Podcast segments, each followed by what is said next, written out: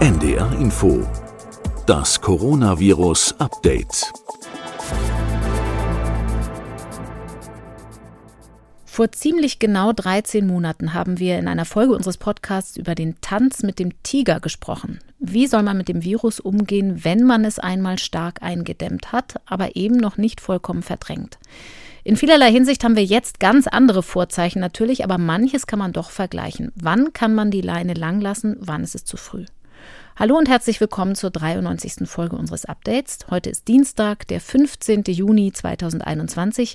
Ich bin Corinna Hennig, ich arbeite als Wissenschaftsredakteurin bei NDR Info. Wie ist es nun mit der Maskenpflicht und den AHA-Regeln in Zeiten der Niedriginzidenz? Das beschäftigt uns natürlich auch hier ein bisschen. Vor allem aber wollen wir heute über ein ganz wichtiges Thema sprechen, auch perspektivisch. Wie ist es um die Immunantwort älterer nach einer Impfung gegen SARS-2 bestellt? Was weiß die Forschung mittlerweile? Und was folgt daraus? Und dann wird es um ein Thema gehen, das wir schon lange auf dem Zettel haben und das immer wieder von euch und Ihnen nachgefragt wird, um das Post-Covid-Syndrom oder auch Long-Covid. Und ich begrüße zu all dem, wie jede zweite Woche, die Virologin Professor Sandra Ziesek in Frankfurt am Main. Moin, Frau Ziesek. Hallo.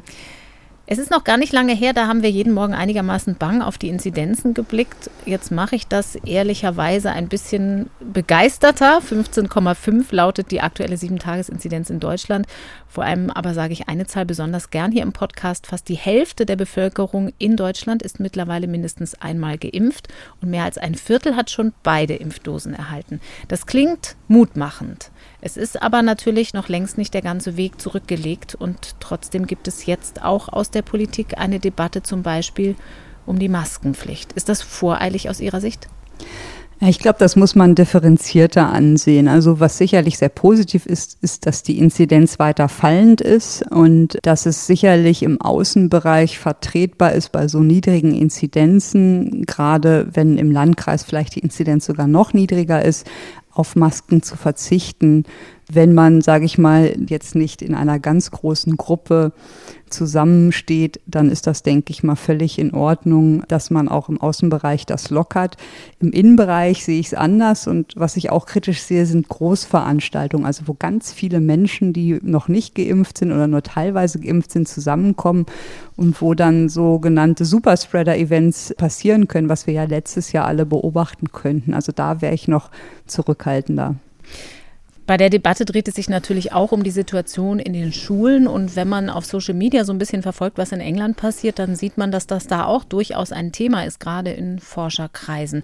Es geht ja in diesen Wochen immer mal wieder unser wiederum etwas banger Blick nach England wegen der Delta-Variante formerly known as indische Variante, kann man sagen, B1 617.2, die hat dort das Ruder übernommen. Von 90 Prozent der Neuinfektionen ist da die Rede. Und eigentlich wollte man in England heute alles öffnen, so der Plan, und hat diesen letzten Öffnungsschritt nun um vier Wochen verschoben, weil die Inzidenz wieder steigt.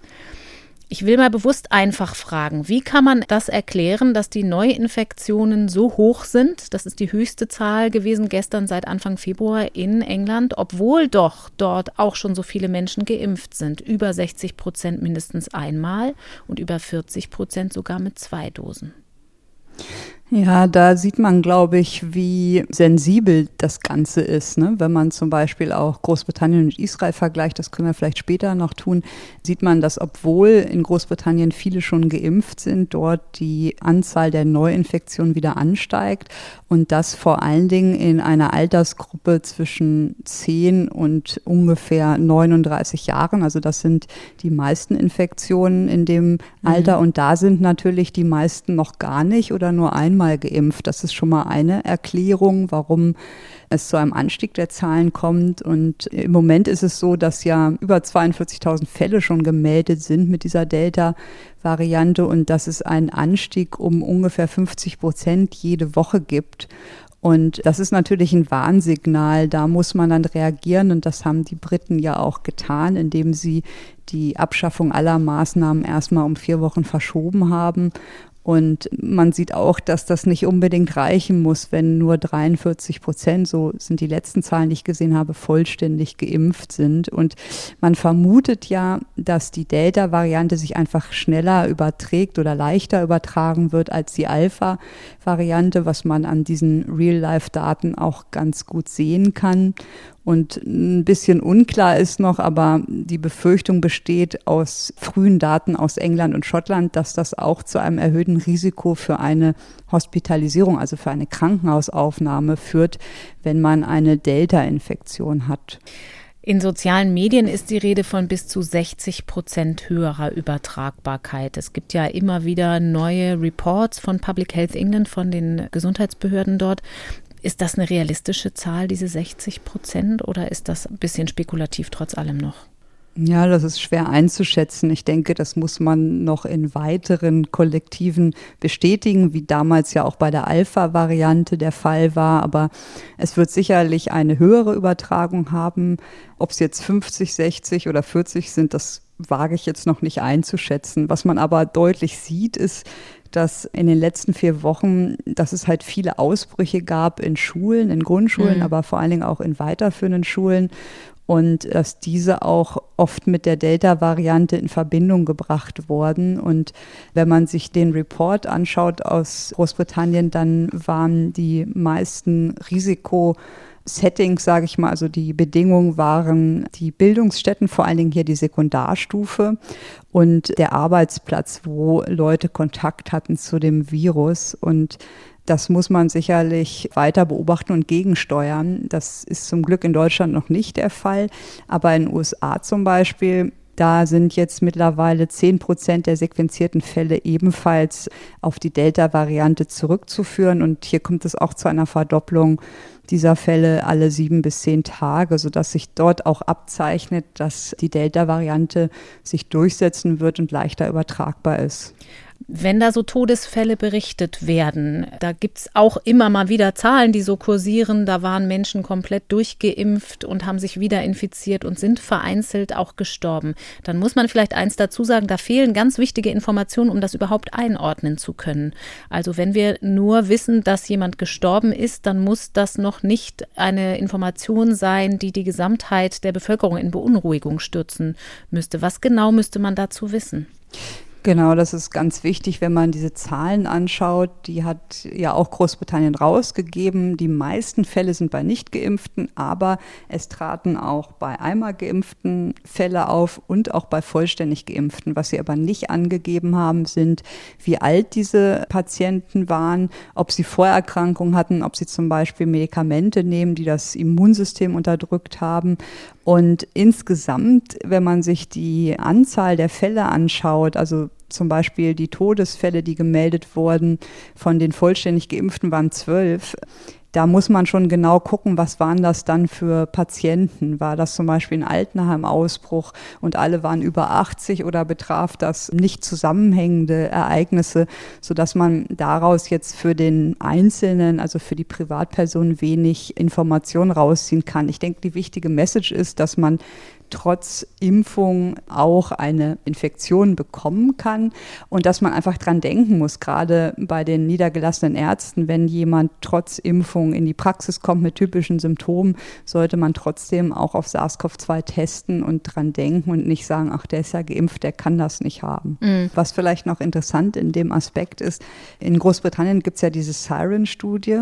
Das ist eine Studie von Mitarbeitern aus dem Gesundheitssystem, mhm. die ja jünger sind, mit knapp 45.000 Teilnehmern, also sehr, sehr viele, die daran teilnehmen. Und die bekommen ja alle nach der Infektion, also einige hatten eine Infektion, andere sind geimpft. Da ist die Impfrate bei 95 Prozent, was erstaunlich hoch ist. Mhm. Bekommen die alle zwei Wochen nochmal eine PCR auf SARS-CoV-2 als Test. Und hier zeigt sich, dass auch während des Zeitraums, also der letzten Zeit, obwohl die Delta-Variante immer häufiger und dominant wurde, gab es keinen Anstieg Anstieg der PCR-positiven Teilnehmer in dieser Siren-Kohorte, was sehr positive Nachrichten sind und nochmal dafür spricht, dass ein vollständiger Impfschutz auch sicher vor schweren Erkrankungen oder vor der Erkrankung schützen kann. Natürlich gibt es immer Einzelfälle, die man sich angucken muss, wo das nicht der Fall ist, aber in dieser großen Nachbeobachtungsstudie, wie gesagt, kam es trotz der Dominanz von Delta nicht zu einem Anstieg von PCR-positiven Teilnehmern. Mhm. Jetzt haben wir Delta für England, für Großbritannien ein bisschen eingeordnet. Der übliche Blick geht dann auch trotzdem nochmal auf die Zahlen des Robert-Koch-Instituts zur Variantenverbreitung in Deutschland. Die jüngsten Zahlen sagen immer noch, dass wir da deutlich im einstelligen Bereich sind, oder? Was die Delta-Variante in Deutschland angeht. Genau, wir sind bei ungefähr drei Prozent und in der Kalenderwoche 21 waren es 2,5 Prozent und das entsprach auch gar nicht vielen Fällen. Also ich glaube 34 Fälle waren das und das zeigt, dass in Deutschland bisher noch nicht zu einem deutlichen Anstieg führt. Aber wie gesagt, wir sind da nicht vorgeschützt, wenn man jetzt alle Maßnahmen aufheben würde, in Innenräumen zum Beispiel, und dann ein paar Superspreader-Events mit Delta passieren würden, dann hätten wir die gleiche Gefahr wie in anderen Ländern, dass das ansteigt. Und vielleicht können wir dazu auch noch mal nach Israel schauen, weil Israel und Großbritannien haben ja beide eine hohe Impfrate, mhm.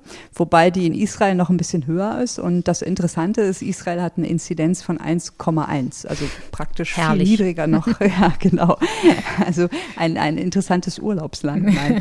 Aber die Frage ist ja, warum setzt sich Delta da nicht durch, obwohl die auch nicht weit weg von Indien jetzt sind im mhm. Vergleich zu Großbritannien. Und man weiß es nicht genau. Also man denkt, dass vielleicht diese höhere zweite Impfrate 60 versus 43 Prozent vielleicht auch einen Unterschied machen. Dann ist ein weiterer Unterschied sicherlich, dass in Israel alle mit BioNTech geimpft sind und in Großbritannien verschiedene Impfstoffe verwendet werden, also vor allen Dingen auch AstraZeneca. Und dass in Israel anscheinend, so wie ich gehört habe, die Grenzkontrollen auch strenger sind. Also dass einfach man sehr bemüht ist, dass das nicht eingeschleppt wird mhm. ins Land. Das ist ein gutes Stichwort für meine nächste Frage. Zum einen muss man festhalten, auch wir haben ja verschiedene Impfstoffe in Deutschland. Jetzt rückt die Reisesaison näher und die Fußball-EM ist auch schon losgegangen. Da gibt es auch schon Reisetätigkeit in Europa, wo Menschen zusammenkommen. In Teilen von Norddeutschland zum Beispiel beginnen in der kommenden Woche schon die Schulferien. Und es gibt so Analysen, die zeigen zum Beispiel, wie sich im vergangenen Jahr sehr schnell Varianten durch das Reisen verbreitet haben, von und nach Spanien zum Beispiel. Und zwar ging es da auch um Varianten, die offenbar gar nicht mal maßgeblich übertragbarer waren als der Wildtyp aus Wuhan. Also eigentlich eine noch entspanntere Situation als die, die wir jetzt haben, wenn man mal die Impfungen außen vor lässt.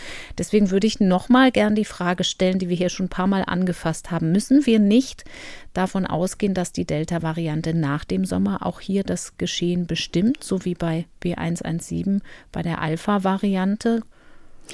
Ja, damit muss man wohl rechnen. Also ich denke, wichtig ist, dass man das so weit wie möglich hinauszögert, um noch möglichst viele Menschen zu impfen und auch eine Zweitimpfung zu ermöglichen, einfach um die Zahlen an sich niedrig zu halten. Aber da diese Variante ja sowohl in Großbritannien als auch in den USA anscheinend doch eine höhere Transmission hat, wird sich das kaum verhindern lassen. Also es gibt ja auch nicht nur den Flugverkehr, sondern auch Reisen mhm. per Auto, per Schiff, per Reisebus und da sind die Kontrollen natürlich deutlich eingeschränkter als jetzt an den Flughäfen zum Beispiel, wo es ja zumindest klare Regelungen gibt. Aber natürlich sind Reisen eine Gefahr und das zeigt ja auch das Paper, dass bei höherer Inzidenz natürlich in den Reiseländern die Gefahr besteht, dass man sich infiziert. Das sind auch oft andere hygienische Bedingungen in den Reiseländern, gerade wenn es Fernreisen sind. Man verhält sich im Urlaub anders. Das kennt, glaube ich, jeder von uns. Da möchte man ja nicht drin sitzen, sondern geht natürlich häufiger essen oder unter Leute. Dann wissen wir noch nicht so genau, was die Klimaanlagen für einen Effekt haben. Das kann natürlich auch sein, wenn das andere Systeme sind, dass dadurch noch Viren verteilt werden durch solche Anlagen. Und deswegen kann natürlich es vorkommen, dass dann diese Viren eingeschleppt werden in sogenannte Niedriginzidenzgebiete, wie mhm. Deutschland ja ist. Und ich denke, das ist eine der großen Aufgaben für uns für den Herbst. Wie ist bei den Reisenden der Umgang mit den Ungeimpften? Wird da etwas angepasst? Wie ist es auch bei den Geimpften? Braucht man da überhaupt Kontrollen? Wie überwacht man die Reisetätigkeit und die Reisenden? Macht man das bei allen oder bei Stichproben? Das sind so die Aufgaben, die ja in den nächsten Wochen anstehen, das zu klären, denke ich. Und beim Stichwort hinauszögern sind wir also wieder bei den Regeln, die wir ja eigentlich nun in- und auswendig kennen, die AHA-Regeln und die Maskenpflicht vielleicht auch tatsächlich nochmal zu überlegen, tut mir das wirklich so weh, die Maske noch ein bisschen weiter zu tragen, um Zeit zu gewinnen. Ja, das ist eine schwierige Diskussion. Also ich habe in Vorbereitung auf diese Sendung mal mir die Inzidenzen in Frankfurt angeguckt. Mhm. Und wir haben im Moment eine niedrige Inzidenz von, ich glaube, 22 heute. Aber wenn man dann mal altersabhängig schaut, dann ist die Inzidenz bei den 5- bis 14-Jährigen immer noch 74 pro 100.000, also deutlich höher, Oha, über dreimal ja. so hoch. Und das muss man vielleicht auch mit einfließen lassen, wenn man diese Diskussion führt. Wie ist die Inzidenz in dieser Altersgruppe? Und ja, nicht nur zu schauen auf die gesamte Inzidenz. Also bei uns zum Beispiel in Frankfurt über 80 war sie null, was ja sehr erfreulich ist und nochmal zeigt, wie gut die Impfungen wirken, aber gerade bei den Ungeimpften mit 74 doch deutlich höher. Kurzer Nachtrag noch, das Paper, das Sie eben angesprochen hatten, das verlinken wir hier natürlich wie alle Quellen, wollen jetzt aber nicht im Detail darauf eingehen, also die Variantenausbreitung im vergangenen Sommer. Jetzt haben wir Israel auch schon kurz angesprochen und ich habe vorhin so schön über den Impffortschritt frohlockt. Wir wissen ja aus manchen Studien schon, dass sich Auswirkungen auf die Pandemie ganz gut beobachten lassen, wenn viele geimpft sind, was den Schutz von ungeimpften angeht. Also zum Beispiel in der sekundären Attack Rate in Haushalten, also wie oft steckt ein Infizierter einen weiteren, zum Beispiel im privaten Umfeld an die sich oft schon nach einer Dosis verändert. Aber wie eng der Impffortschritt mit dem Inzidenzrückgang tatsächlich zusammenhängt, das ist schwierig zu bestimmen, oder? Da haben wir gar keine richtigen Schwellenwerte oder Schwellenbereiche, auch aus diesen Real-World-Daten bislang. Ja, da gibt es eine neue Studie mhm. aus Israel im Nature Medicine, die ist ganz neu erschienen. Und wie schon gesagt, ist ja Israel das Land, was einfach am schnellsten seine Bevölkerung über 16, also die Erwachsenen, durchgeimpft hat. Und zwar haben die das in neun Wochen, haben die fast die Hälfte der Bevölkerung geimpft. Mit einer Impfdosis, mal, ne? muss man dazu Genau, was mhm. aber auch nochmal zeigt, wie schnell das bei denen war. Ja. Und wenn man sich diese Real-World-Daten anschaut, da haben Forscher analysiert zwischen Dezember und März diesen Jahres Impfdaten und dann analysiert zusammen mit den Virustestergebnissen. Also die haben aus verschiedenen Gebieten in Israel verglichen und für jede Gemeinde dann berechnet, wie ist der Anteil der Erwachsenen zwischen 16 und 50, die geimpft wurden und wie ist der Anteil der positiven PCR-Tests bei Kindern unter 16. Mhm. Und dann haben sie das kalkuliert und grob kann man sagen, man sieht eine klare Korrelation. Je mehr Erwachsene sich impfen lassen, umso geringer war der Anteil der Kinder, die positiv getestet wurden. Und zwar haben sie das dann auch versucht, genau zu beziffern und sagen, wenn äh, zwischen den 16- und 50-Jährigen ungefähr 20 Prozentpunkte mehr geimpft sind, dann sinkt für diese 20 20 Prozentpunkte der Anteil der positiven unter 16 um die Hälfte. Also mhm. jede 20 Prozent mehr Impfung führt zu einer Halbierung der positiven Tests bei Kindern und Jugendlichen. Und das ist natürlich das erste Mal, dass man so richtig versucht hat, das zu beziffern und zeigt auch nochmal, dass man, wenn man sich impfen lässt, nicht nur sich selbst schützt vor einer Erkrankung, sondern auch die Weitergabe des Virus eingeschränkt oder verhindert wird in den meisten Fällen. Man muss zur Studie sagen, dass zum einen, dass natürlich man nicht vergessen darf, dass in dieser Zeit Israel noch im Lockdown war, also dass das nicht die einzige Intervention war, das Impfen, sondern natürlich auch noch andere Einschränkungen galten und das kann man nicht rausrechnen in der Studie. Und hier war nicht die Delta-Variante im Spiel. Das ist also der entscheidende Unterschied zu dem, was wir aus England besprochen haben. Mhm. Und wir wissen auch nicht, wie lange das anhält. Also das ist ja eine Momentaufnahme von sehr frisch geimpften mit sehr hohen Titern, also sehr vielen Antikörpern im Blut. Und wir wissen jetzt schon, dass diese Antikörper hm, auch wieder abfallen nach einer gewissen Zeit. Und deswegen mhm. ist das eher eine Momentaufnahme. Und es kann gut sein, dass das in einem halben Jahr oder einem Dreivierteljahr anders aussieht. Das muss man dann schauen, wie lange das anhält. Also dieses Verhältnis könnte sich nochmal verändern, aber wenn dann die zweite Impfung dazukommt, dann ist das auf jeden Fall ein, ein positiver Effekt, was einen Schutz angeht. Das haben wir ja schon öfter hier auf besprochen. Ja, auf jeden Fall. Es sind in der Pandemie aber auch so Netzwerkfunktionen wichtig. Also bei dem, was wir so grob immer mit Herdenimmunität bezeichnet haben. Manche haben deutlich mehr und wechselndere Kontakte als andere. Die Autoren haben in der Studie ja auch angeguckt, welche Bedeutung das Alter der Geimpften hat. Und auch da kann man sagen, je mehr sie jünger sind und mobiler sind, umso größer ist dann noch der Schutzeffekt. Also das spricht einmal mehr dafür, wenn wir Zeit gewinnen, um noch mehr auch jüngere Leute zu impfen, dann kann das nur von Vorteil sein für die mhm. Pandemie. Frau Ziesek, es gibt Hörer und Hörerinnen, die sagen, ihr beschäftigt euch im Podcast viel zu wenig mit älteren Menschen. Ich finde, das ist eine wichtige Anmerkung und natürlich wollen wir allen gerecht werden, deshalb werden wir genau das heute hier auch tun.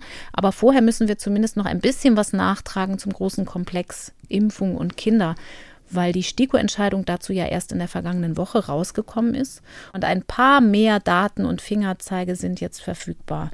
Ein Thema, das wir besprochen haben, war die Frage, ob Myokarditis, also Herzmuskelentzündung, eine Nebenwirkung der Impfung mit mRNA-Impfstoffen sein kann, insbesondere bei jüngeren Leuten und verstärkt vielleicht auch bei männlichen. Kann aber immer noch nicht wirklich weiter beantwortet werden. Zumindest das Paul-Ehrlich-Institut sieht in den deutschen Zahlen noch keinen Kausalzusammenhang. Aber in Israel und den USA gibt es mehr Auffälligkeiten, zumindest rein zahlenmäßig. Wie ist der Stand da, die aktuelle Datenlage? Ja, also mich wundert jetzt nicht, dass das PI und auch die EMA da nicht viel sieht, weil natürlich gerade in Europa Menschen unter 30 viel weniger geimpft wurden als in den Ländern Israel und USA. Deswegen muss man da sicherlich noch ein bisschen abwarten. Mhm. Es ist richtig, zuerst wurde das in Israel berichtet und die USA hat jetzt auch gemeldet, dass es bei Jüngeren unter 30 Lebensjahren verstärkt Myokarditis-Fälle nach einer mRNA-Impfung gemeldet worden. Und zwar haben die jetzt die Zahlen veröffentlicht aus dem Vaccine Adverse Event Reporting System. Und das ist nur bis Ende März, also schon eine Weile her. Das hat halt immer ein bisschen Datenverzug. Und da waren es knapp 800 Berichte über Myokarditis und Perikarditis. Mhm. Und knapp 500 waren nach dem BioNTech-Pfizer-Impfstoff und knapp 300 nach dem Moderna-Impfstoff, sodass man jetzt bei den Daten aus den USA sagen kann, dass das wahrscheinlich generell die mRNA-Impfstoffe betrifft und nicht nur den Pfizer-Impfstoff. Und von diesen knapp 800 Fällen waren knapp 500, also 475, waren unter 30 Jahre. Und typische Symptome waren Schmerzen in der Brust, dass die kardialen Enzyme, also da kann man Enzyme abnehmen, die spezifisch fürs Herz sind, die waren erhöht. Und auch im EKG fand man Veränderungen. Manche hatten Luftnot und einzelne hatten auch im Herzecho, also im Herzultraschall Auffälligkeiten. Und die sind noch nicht alle überprüft worden, ob die wirklich mit der Impfung zusammenhängen. Das dauert ja immer ein bisschen. Man muss sich dann die Patientenakten angucken und eine Kausalzusammenhang stellen. Und Deshalb gibt es bisher nur Daten von knapp 300 Patienten, wo man sieht, dass diese Falldefinition, wie die CDC hat, passend ist. Mhm. Und man muss aber sagen, dass die meisten dieser Patienten sich erholt haben, vollständig, also 81 Prozent, die auch wieder die Klinik verlassen konnten und entlassen wurden und dass die Verläufe eher mild waren. Man muss auch dazu wissen, das hatten wir, glaube ich, auch schon mal berichtet, dass eine Myokarditis bei jüngeren Menschen nach verschiedenen Virusinfektionen auftreten mhm. kann, dass aber trotzdem in den USA gerade in der Altersgruppe 16 bis 17, also bei den Jugendlichen, die Zahl der Fälle deutlich über den erwarteten Fällen lag. Also erwartet waren zwei bis 19 Fälle. Das ist eine relativ große Bandbreite, weil man die Inzidenz nicht genau kennt der Myokarditis. Und beobachtet wurden 79 Fälle, also schon deutlich über dem, was man erwartet hätte. Und auch bei der Altersgruppe 18 bis 24 hatte man 8 bis 83 Fälle erwartet und gemeldet wurden aber knapp 200, also auch eine Erhöhung. Und deshalb gehe ich davon aus, dass die CDC die Myokarditis in den nächsten Wochen als mögliche Impfkomplikation nach mRNA-Impfstoffen einstufen wird. Und die Häufigkeit wurde angegeben von den Amerikanern bei 16 Fällen auf eine Million Impfungen bei der zweiten Dosis. Okay, das entspricht also 1 zu 62.500. Genau.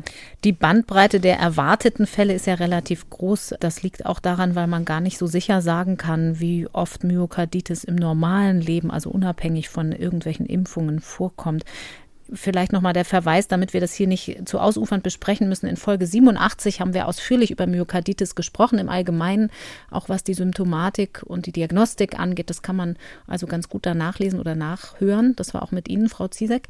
Nun mhm. gibt es ein paar Fallschilderungen aus den USA, die veröffentlicht wurden, also konkrete Fälle von Herzmuskelentzündungen aus diesem Szenario nach einer Impfung. Mit BioNTech war es, glaube ich, in allen sieben Fällen. Das sind junge Menschen im Teenager- und jungen Erwachsenenalter. Mhm. Wenn Sie sich die angucken, passen die für Sie auch ins Bild einer möglichen Impfnebenwirkung? Ich denke schon. Also ich lese oft dann mm, auch als Kommentar vielleicht nochmal, dass ja nach Covid-19, also nach einer Infektion, auch eine Myokarditis auftreten kann und das sei viel häufiger. Und wir hatten jetzt gesagt, die Häufigkeit war angegeben bei 1 zu 6000 ungefähr, mhm. wobei sich das noch ändern kann. Das sind wirklich erste Zahlen. Und es gab ja im JAMA Cardiology auch eine Studie von Leistungssportlern, wo man ein MRT gemacht hatte nach einer Covid-19-Infektion. Und da hat man bei über 2 Prozent, also 2,3 Prozent, eine klinische oder subklinische Myokarditis diagnostiziert. Und das wird oft verglichen jetzt mit der Häufigkeit der Impfung. Dann wird gesagt, naja, Covid-19 macht das viel häufiger. Ich denke, das ist schwierig zu vergleichen, weil um die Zahlen wirklich vergleichen zu können, müssten wir bei jedem, der geimpft oder die zweite Impfung hätte, ein MRT des Herzens machen, so mm. wie in mhm. dieser Studie. Und das war ja jetzt nicht so, dass diese Sportler sich alle gemeldet haben mit Symptomen und dann auf eine Myokarditis untersucht wurden. Also da kann man einfach auch noch nichts Genaues sagen zu den Zahlen und auch überhaupt die Myokarditis-Fälle unter Covid-19 sind ja noch nicht ganz klar, wie häufig das wirklich ist. Aber diese Case Reports aus den USA, die geben einem so ein bisschen einen Hinweis, was einen da erwartet oder wie schwer das ist und das waren junge Männer zwischen 14 und 19 Jahren, also auch gerade die Gruppe an Jugendlichen, wo diskutiert wird, ob man sie impfen soll. Mhm. Und die haben innerhalb von vier Tagen nach der zweiten Dosis, das war schon mal auffällig, also relativ kurz nach der zweiten Dosis, diese Symptome einer Myokarditis entwickelt und waren aber vorher gesund und haben dann auch ein MRT bekommen, wo man charakteristische Anzeichen einer Myokarditis sah. Die hatten Brustschmerzen angegeben angegeben und einige hatten auch Fieber, also fünf von sieben gaben an, sie hätten sich fiebrig gefühlt oder hatten auch Fieber oder Schmerzen an anderen Körperstellen. Und trotzdem, wenn man dann Blut abnahm, sah man bei allen sieben Patienten, dass es eine Erhöhung dieser Herzenzyme kam, also auch vom Troponinwert im Blut. Das ist auch ein, ein Wert, den man zum Beispiel bestimmt, wenn man den Verdacht auf einen Herzinfarkt hat. Also es mhm. ist typisch für so sozusagen Herzprotein, bei Stress oder wenn es Schäden am Herzen gibt, anzeigt. Und das kann man relativ einfach messen. Und bei den EKG fand ich ganz interessant, da war das bei den sieben Patienten sehr unterschiedlich. Also bei einigen passte es, was man normalerweise bei Myokarditis sieht, und bei anderen wieder nicht.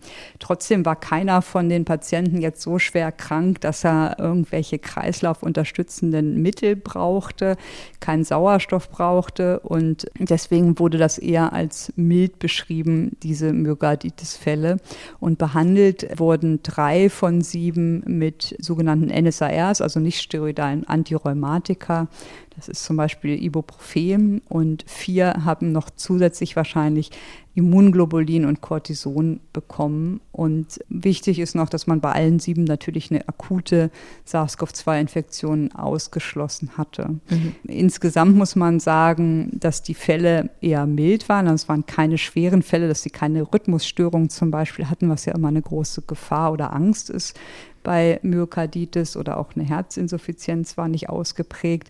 Und ich glaube, es ist relativ wichtig, hier immer den richtigen Vergleich anzustreben. Also die Frage ist ja, was passiert mit einer ähnlichen Anzahl von Menschen, wenn sie stattdessen Covid-19 bekommen im gleichen Alter? Also wie krank werden die mhm. im Verhältnis zu denen, die man geimpft hat? Und hier sind die Untersuchungen zur Myokarditis einfach noch nicht abgeschlossen, aber das geht ja jetzt, also ist jetzt im Fokus, würde ich sagen, von den Zulassungsbehörden, aber auch von den Ländern und wird sicherlich noch in den nächsten Wochen weitere Untersuchungen dazu geben. Es gibt ja auch schon erste Überlegungen, wie es überhaupt dazu kommt, also zur Pathogenese, dass das vielleicht eine immunologische Überreaktion ist des Immunsystems, gerade weil es auch nach der zweiten Impfung mhm. auftritt. Und auch die Überlegung, ob man zum Beispiel die zweite Impfung ein bisschen später gibt. Und da werden wir ja auch Daten aus anderen Ländern bekommen, wo der Impfabstand verlängert wurde, um mehr Leute eine Erstimpfung zu geben. Und das muss man dann vergleichen, ob dort dann vielleicht weniger Myokarditis-Fälle beobachtet werden.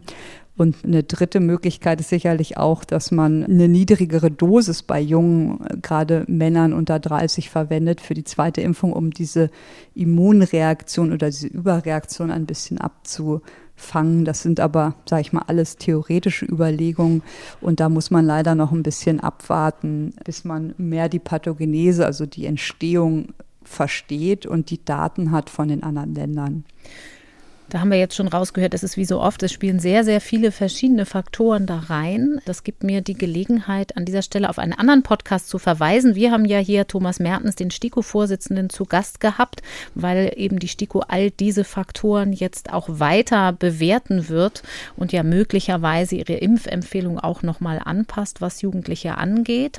Wir haben in einem anderen NDR-Podcast, die Idee heißt der, Professor Sabine Wicker zu Gast. Das ist die stellvertretende Vorsitzende der STIKO und das ist für uns beide besonders interessant, weil sie Betriebsärztin ist bei Ihnen in der Uniklinik. Sprechen Sie mit ihr ja. auch oft über Impfung?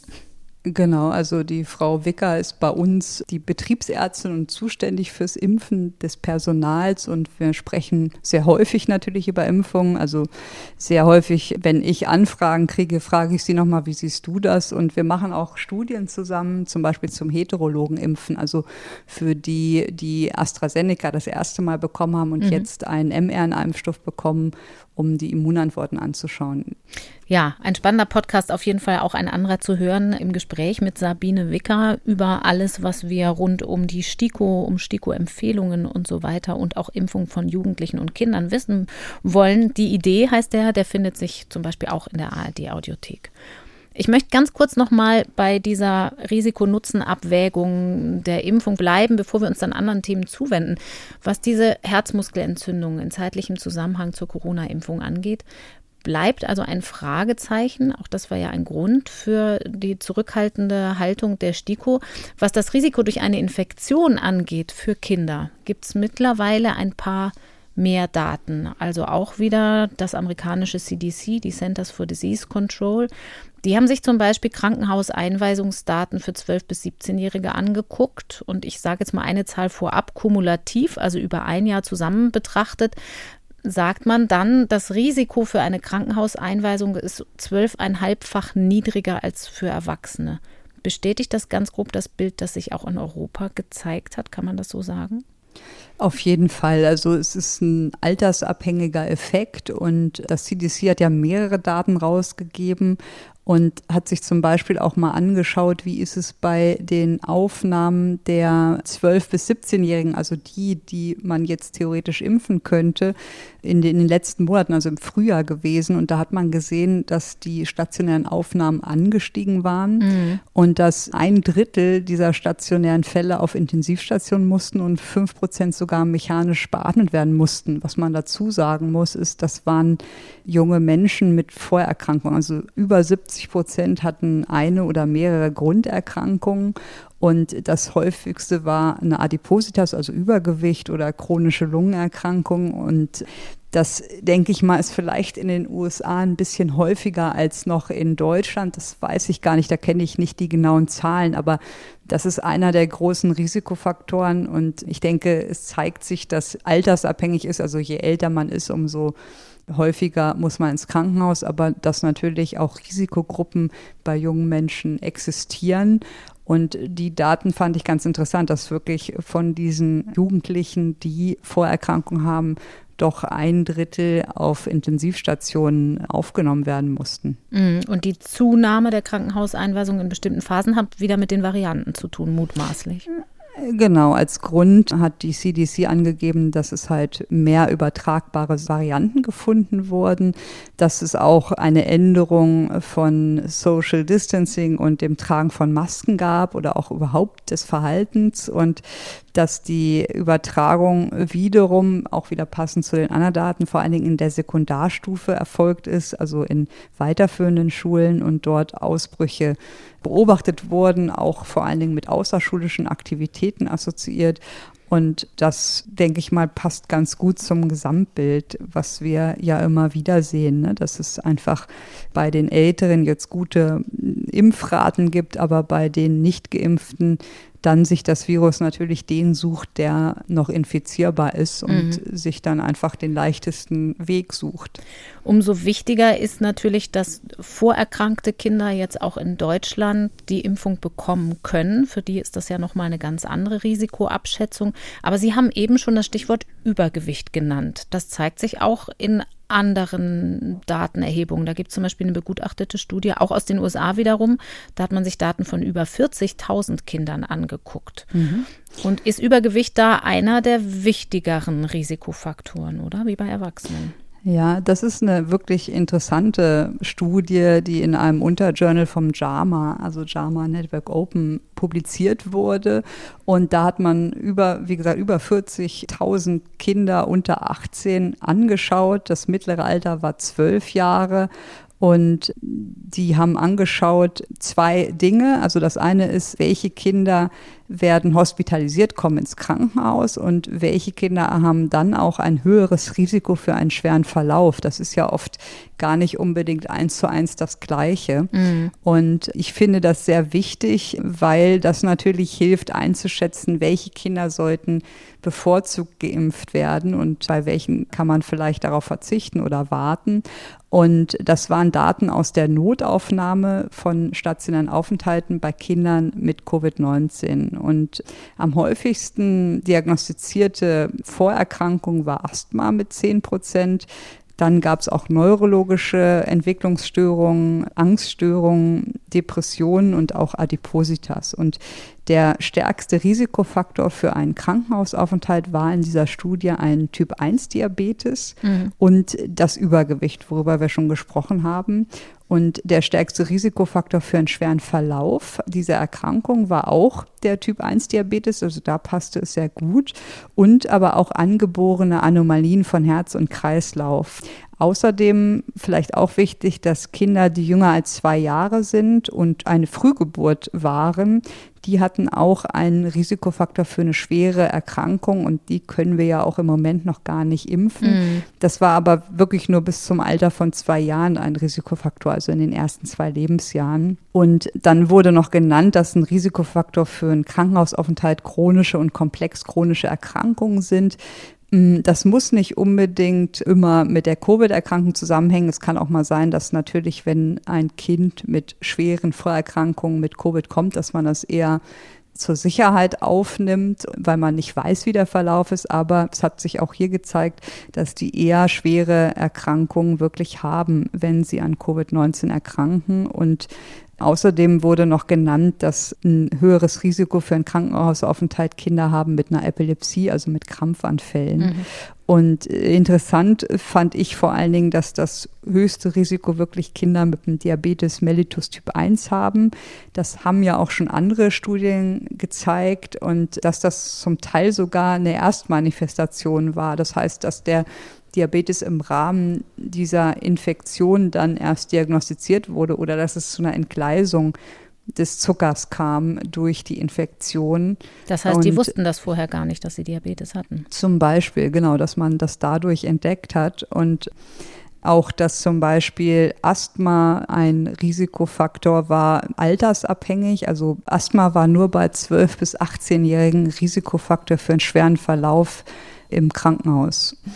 Und was natürlich schwierig an der Studie ist, ist, dass die sogenannten ICD-10-Codes verwendet haben, die Diagnosen, die halt im Krankenhaus erfasst werden und man gar nicht die genauen Schweregrade dadurch hat unbedingt. Also wenn man mal sich den BMI nochmal anschaut, also das Gewicht, wäre es natürlich besonders gut, wenn man wüsste, wie ausgeprägt das Übergewicht war und was mhm. genau das Kind gewogen hat, wie der BMI war und nicht nur die Diagnose. Das wäre noch genauer. Aber ich denke, dass diese Arbeit ganz gute Hinweise gibt, welche Kinder prioritär geimpft werden sollten. Und wenn man sich dann die STIKO-Empfehlung anschaut, ist das eigentlich auch ganz gut dort erfasst. Also die haben auch die Adipositas als Risikofaktor und Herzfehler mit Zyanose, das sind ja wie gesagt Erkrankungen des Kreislaufsystems, eine Herzinsuffizienz, äh, eine Pulmonalhypertonie sind auch alles Herz-Kreislauf-Erkrankungen. Auch chronische Lungenerkrankungen werden genannt als Risiko. Mm, und die STIKO geht sogar noch weiter als die Studie. Sie hat auch immunsupprimierte Kinder dazugezählt mhm. oder Kinder mit einer chronischen Niereninsuffizienz zum Beispiel, die jetzt in der Studie nicht speziell genannt wurden oder auch Kindern mit malignen Grunderkrankungen zum Beispiel. Aber sie nennen auch ausdrücklich den Diabetes mellitus, der schlecht eingestellt ist. Und deswegen passt das eigentlich ganz gut zu der Studie, dass Kinder mit diesen Vorerkrankungen oder mit auch komplexen Vorerkrankungen, wenn es möglich ist, von der Zulassung, also ab zwölf, wirklich eine Impfung bekommen sollten. Gut eingestellt ist so ein Stichwort, bei dem viele Eltern sich ja aufhorchen. Also Asthma zum Beispiel ist ja gar nicht so selten unter Kindern. Welche Rolle spielt es denn da eigentlich, ob die Patienten medikamentös gut eingestellt sind? Also ob die regelmäßig Asthma-Medikamente nehmen, zum Beispiel Cortison? Ja, das ist eine gute Frage, was man immer mit seinem behandelnden Arzt besprechen mhm. sollte. Ich glaube, da sind immer auch so Ferndiagnosen oder Tipps sehr schwierig und ich glaube, da wird manchmal auch der Podcast ein bisschen überinterpretiert. Also wir wollen hier keine individuelle Patientenberatung Allerdings. machen. Und das ersetzt auch kein Gespräch mit ihrem Arzt, der sie kennt, der, der die Befunde kennt von den Patienten. Und ich denke, das muss man einfach nochmal betonen. Das muss man einfach individuell mit dem Arzt besprechen, der einen gut kennt und der die erhobenen Befunde kennt. Und ich würde das nicht von jemandem, der den Patienten nicht kennt, entscheiden lassen. Mhm. Da spielen einfach auch so viele andere Faktoren eine Rolle. Das sollte wirklich in einer Arzt-Patienten-Beziehung, wo sich die Menschen in die die Augen schauen und das dann besprechen, entschieden werden. Kann man also gar keine pauschalen Aussagen treffen. Depression und Angststörung ist aber was, was mich trotzdem auch nochmal aufmerksam gemacht hat. Wie kann man erklären, dass Depression und Angststörungen ein Risikofaktor sind für Krankenhausaufnahmen im Zusammenhang mit einer Coronavirus-Infektion? Also für eine Krankenhausaufnahme kann ich sehr gut verstehen, wenn man Kinder hat, die oder Jugendliche hat, die eine Angststörung haben und dann die Diagnose bekommen und dann vielleicht eine Verschlechterung ihrer Grunderkrankung dadurch ausgelöst wird, mhm. dass man die einfach auch zur Sicherheit, um die zu kontrollieren, aufnimmt. Das spielt sicherlich auch eine Rolle bei Kindern und Erwachsenen.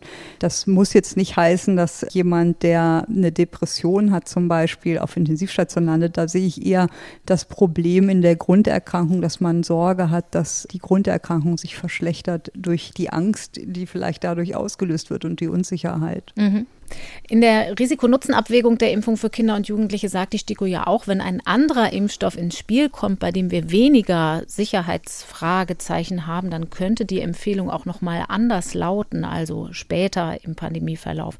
Und ein Hoffnungsträger für manche ist der proteinbasierte Impfstoff von Novavax den sich die EU im Prinzip auch auf den Einkaufszettel geschrieben hat, auch wenn das mit den Vertragsverhandlungen so ein bisschen stockend voranging. Das ist ein Proteinimpfstoff, da werden also Bruchstücke des Spike-Proteins nachgebildet und verimpft grob vereinfacht gesagt. Mhm. Ganz kurz nochmal zur Erinnerung, wo kommt dieses Impfdesign jetzt schon zum Einsatz? Warum hält man das für so sicher und gut kalkulierbar?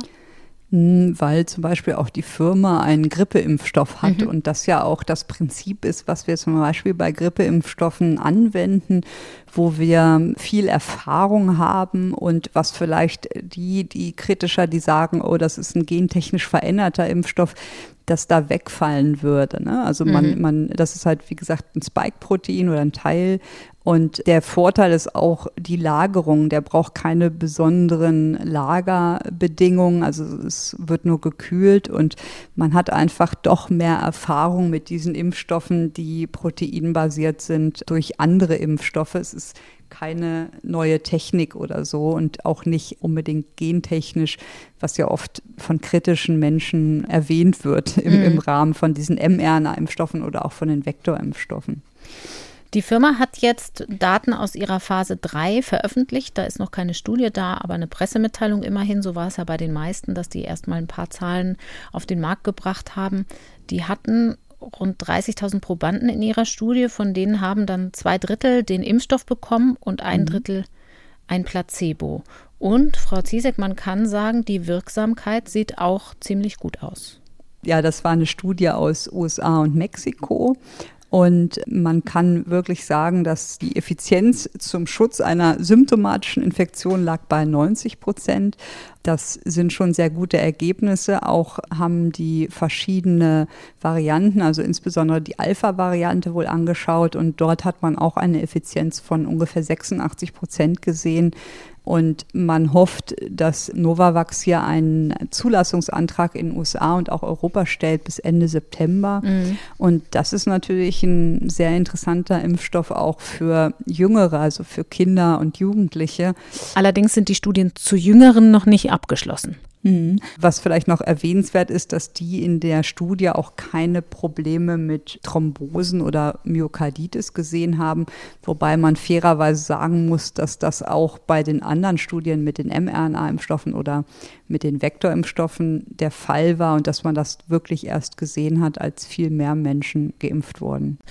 Novavax ist zumindest auch das Unternehmen, das im Mai angekündigt hat, dass man bereits daran arbeitet, so einen kombinierten Impfstoff mit einer Grippeschutzimpfung zusammen auf den Markt zu bringen. Wie weit die da sind, das weiß ich nicht. Seitdem haben wir noch nichts davon gehört, aber das ist eine schöne Überleitung für unser nächstes Thema. Nämlich jetzt wollen wir endlich zu den Älteren kommen, die ich ja schon angekündigt habe.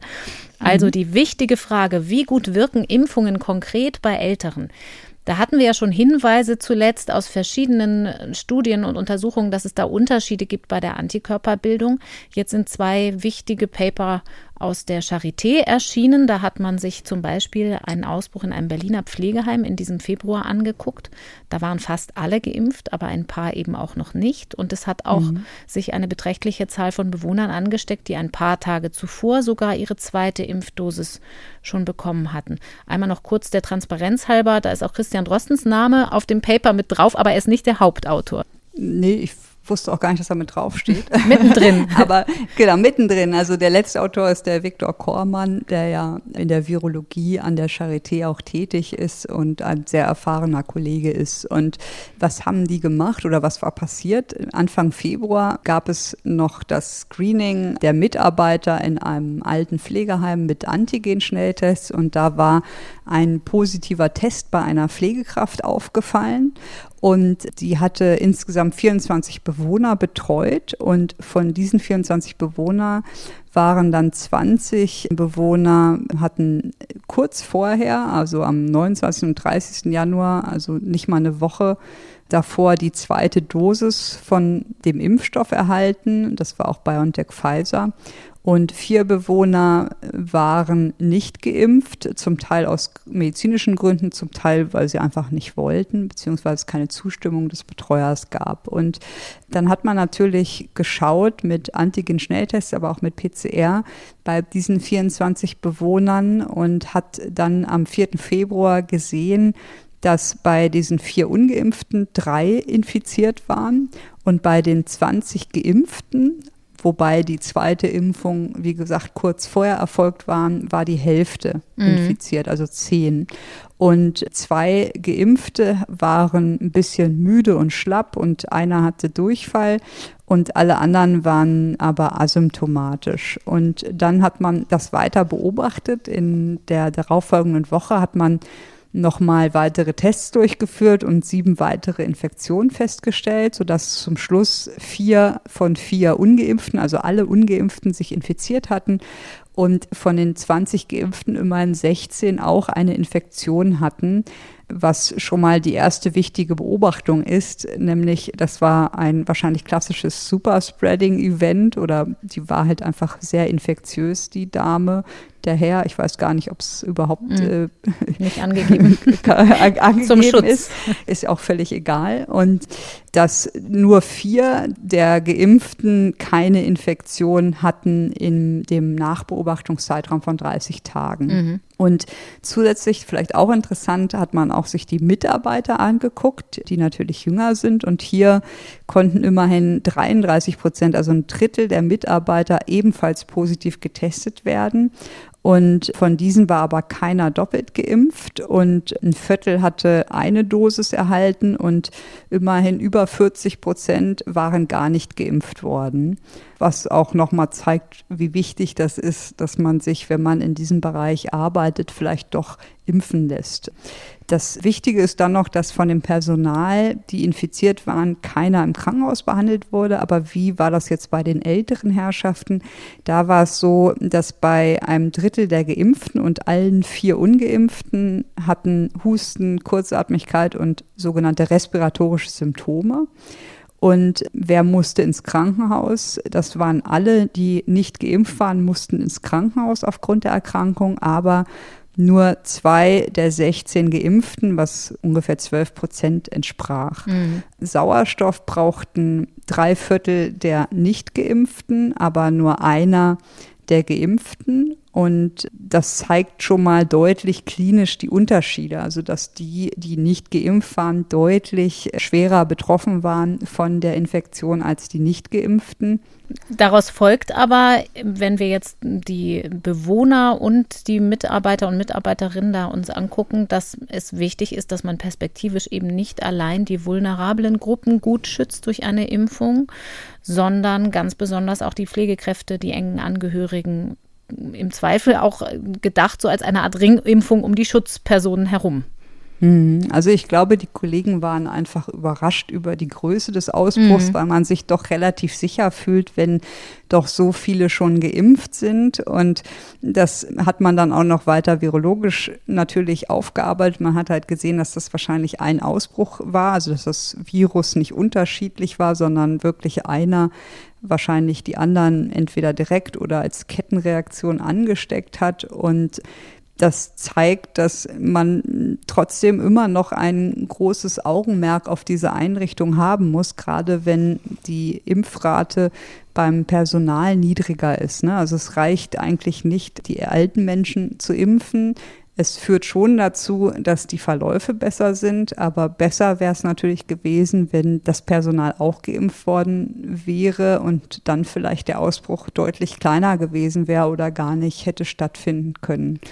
Und das heißt, dass so Durchbruchsinfektionen zum einen mit dem Impfstatus zusammenhängen, zum anderen aber auch mutmaßlich mit dem Alter der Geimpften oder natürlich nicht mhm. Geimpften sowieso. Genau, also was den Kollegen noch auffiel, ist, dass die Konzentration an Viren bei den Geimpften insgesamt niedriger war als bei Ungeimpften. Mhm. Und das korreliert man ja auch damit, wie ansteckend die sind und dass vielleicht dann die Ansteckungsgefahr doch geringer ist, das weiterzugeben. Und auch was interessant ist, dass die Dauer der Ausscheidung deutlich kürzer war bei Geimpften als bei Ungeimpften. Und das war siebeneinhalb, also 7,5 Tage versus 31 Tage, also wirklich ein deutlicher Unterschied. Und was vielleicht auch noch wichtig ist, ist, dass das alles zurückzuführen war auf diese Alpha-Variante. Mhm. Die ja damals sich gerade anfing durchzusetzen in Deutschland und häufiger wurde und lässt vermuten, dass gerade diese Gruppe von Menschen, die erst eine Impfung bekommen haben und die zweite noch nicht 14 Tage her ist, nur einen begrenzten Schutz haben vor dieser Variante. Und das zeigen ja auch andere Daten, jetzt nicht nur im Kontext von Älteren, sondern auch im Kontext generell von Geimpften, dass es bei nur teilweise Geimpften, also nach der ersten Impfung oder kurz nach der zweiten Impfung, vor allen Dingen Varianten häufiger zu finden sind, mhm. wenn sich diese Menschen infizieren. Mhm. Und mein Rat ist da einfach, dass man wirklich diese Zeit ganz bewusst noch die Maßnahmen aufrechterhält und sich nicht in falscher Sicherheit wiegt. Also, dass man sagt, oh, jetzt habe ich ähm, die erste Impfung schon eine ganze Weile hinter mir oder sogar gerade die zweite bekommen. Da sollte man nicht leichtsinnig werden, sondern wirklich diese 14 Tage abwarten, bis der Impfschuss voll ausgeprägt ist und nicht noch riskieren, auf den letzten Metern sich zu infizieren. Mhm.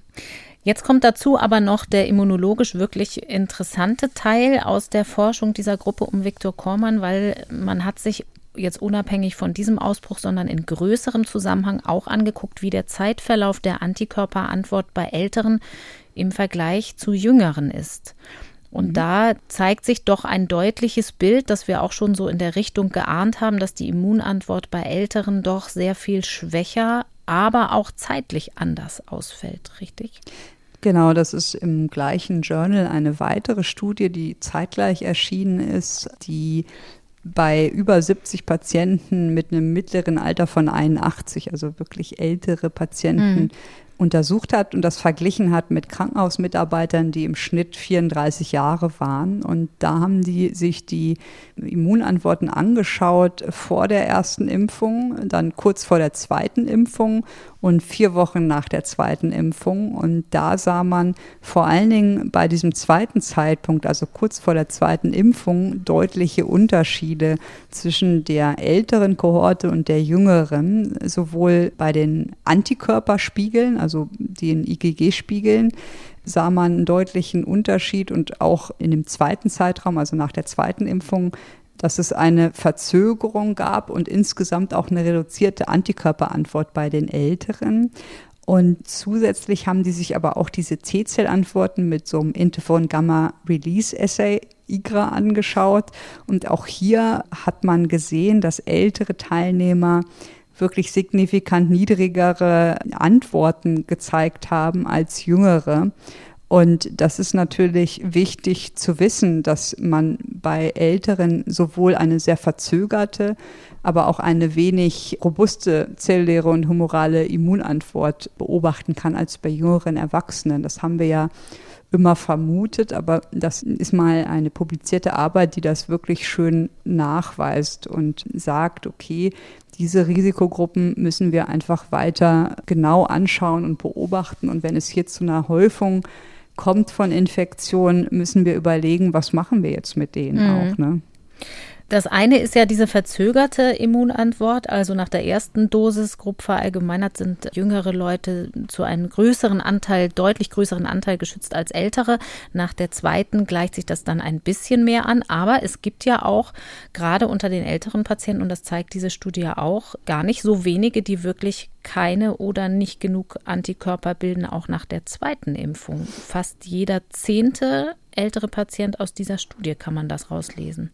Genau, und was wir auch nicht wissen, ist, wie ist es im Verlauf? Gehen die mhm. Antikörper dann auch schneller wieder verloren als bei den Jungen? Und was auch wirklich jetzt ansteht, sind einfach Studien, wie ist es mit einer dritten Impfung, einem weiteren Boost? Mhm. Welchen Impfstoff nehme ich da eigentlich am besten? Ne? Und funktioniert dieser Boost dann noch? Wir wissen ja noch aus den Studien aus den USA, dass wenn jemand eine Infektion hatte, und dann eine einmalige Impfung bekommt, dann war das ja ein sehr guter Booster-Effekt, also eine Verstärkung der Immunantwort, aber ein zweiter Booster hat bei denen nichts mehr gebracht. Und wir wissen einfach gar nicht, wie gut eine dritte Impfung dann zu einem Booster-Effekt führt und wie da die idealen Abstände sind. Ich denke, da kann man einfach auch noch nichts wissen, aber damit muss man jetzt anfangen, da Studien zu planen und sich damit zu beschäftigen.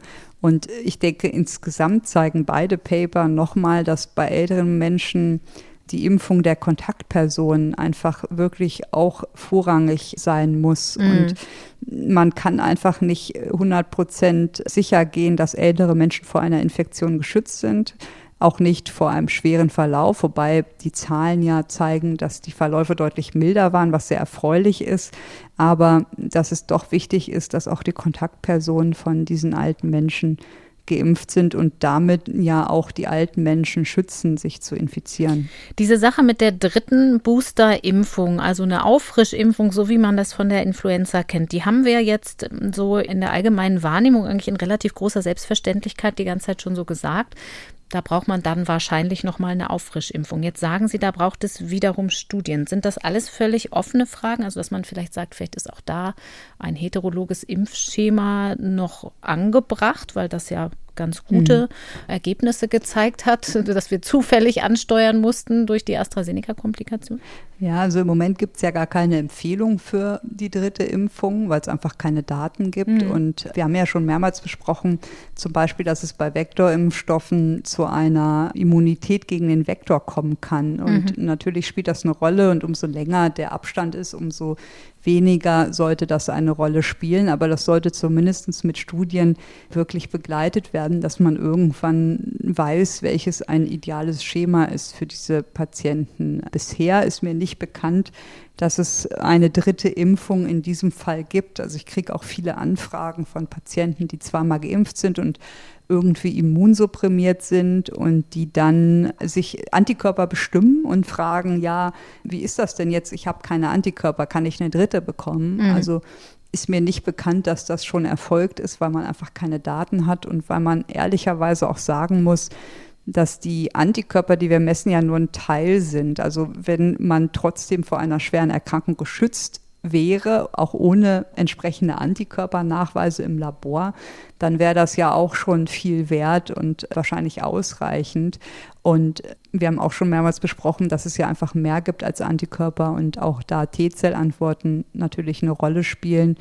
Und da gibt es einfach noch viele Fragezeichen und man lernt sozusagen jede Woche dazu, aber das ist einfach noch abschließend nicht geklärt. Wäre es denn nicht trotzdem bei besonders Alten, also wir haben da jetzt Durchschnittsalter 81 eben genannt, sinnvoll, einen Antikörpertest zu machen nach vollständiger Durchimpfung, um wenigstens einen Teil der Immunantwort beurteilen zu können? Ja, ist eine schwierige Frage, weil was macht man mit dem Ergebnis? Also eigentlich sollte man nur Untersuchungen machen, wenn sie eine Konsequenz haben. Mhm. Und ich habe ja eben schon gesagt, dass eigentlich, soweit ich weiß, bisher keine dritten Impfungen erfolgen. Das heißt, die Menschen wissen dann, ich habe keine Antikörper, sind tot unglücklich und wir wissen eigentlich gar nicht auf der fachlichen Seite, was das bedeutet. Wir wissen ja auch nicht, welche Höhe von Antikörpern mit Immunität korreliert oder ob es da überhaupt eine Korrelation gibt. Deswegen glaube ich, dass das Sinn macht, wenn man weiß, dass die eine dritte Impfung bekommen müssen und dass das einen guten Effekt hat, kann man darüber nachdenken. Solange man das nicht weiß, wird es, glaube ich, eher die Menschen verunsichern und nicht wirklich zum Erkenntnisgewinn beibringen. Also da fehlt einfach wirklich weitere Forschung und weitere Studien, um das beantworten zu können. Und im Grunde genommen, glaube ich, ist es im Moment für viele so ein bisschen auch ein Hobby, die Antikörperspiegel zu bestimmen. Und je mehr man hat, umso besser. Aber klinisch und rein labortechnisch wissen wir gar nicht richtig, was das bedeutet, wenn man ehrlich ist. Auch sind diese Tests nicht vergleichbar. Also es gibt ganz unterschiedliche Antikörpertests und mit ganz unterschiedlichen Zahlen, die da rauskommen. Mhm. Und das ist einfach ja nicht vergleichbar. Wir wissen es einfach nicht genau. Und natürlich ist es gut, wenn ein Wert rauskommt, heißt aber auch nicht, dass man zu 100 Prozent vor einer Infektion zum Beispiel geschützt ist, andersrum. Mhm. Ne? Und deswegen ist das schwierig bis ja kontraproduktiv, sage ich mal, das jetzt im großen Maßstab zu messen, wenn man gar nicht weiß, was man genau misst.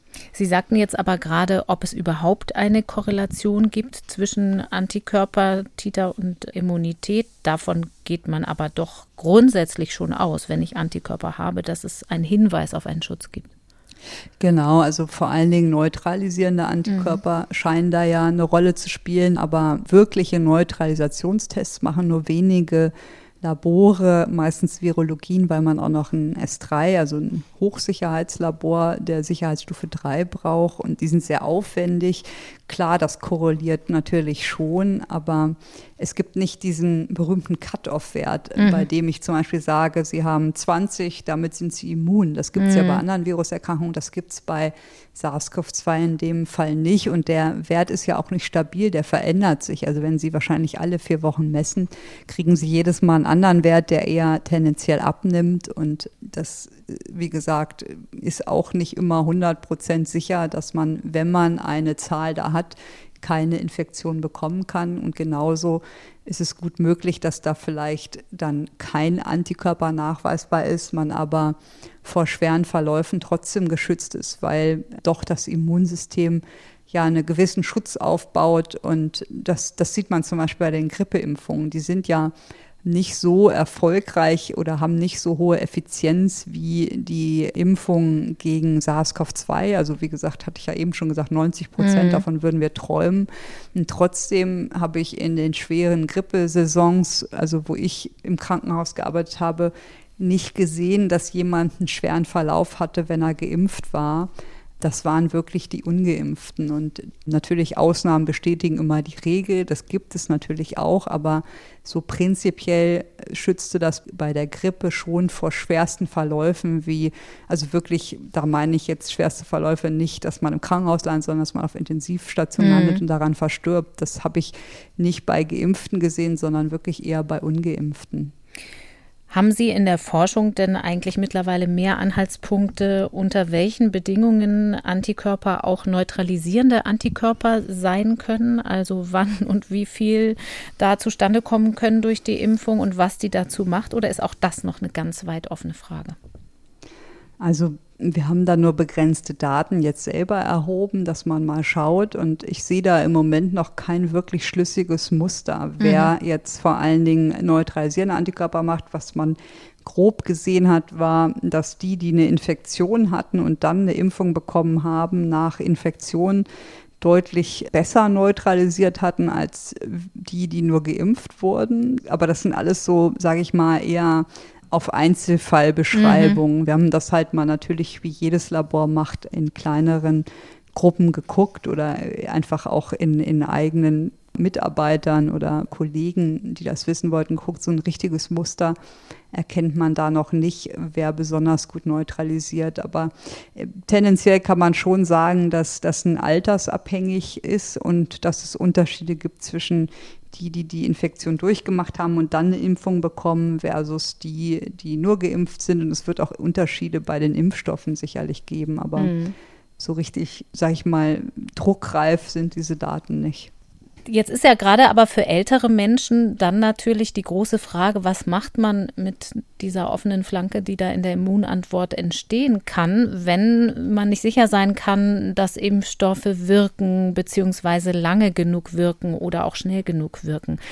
Das Bundesforschungsministerium hat jetzt angekündigt, die Medikamentenforschung noch besser zu unterstützen. Da haben wir im Podcast schon drüber gesprochen, um welche Bereiche es da geht. Antivirale Medikamente, antientzündliche. Aber es gibt ja noch die monoklonalen Antikörper, über die man auch schon einiges gehört hat. Genau. Also synthetisch hergestellte Antikörper, die zielgerichtet agieren, nicht breit feuern, sondern besonders effektiv sein können. Das Problem bislang war eigentlich, dass sie früh verabreicht werden müssen, um dann aber einen schweren Verlauf zu verhindern und dass sie bislang nur intravenös gegeben werden konnten. Also streng genommen konnte man die ja nur im Krankenhaus anwenden. Das beschränkt die Einsatzmöglichkeiten ganz erheblich.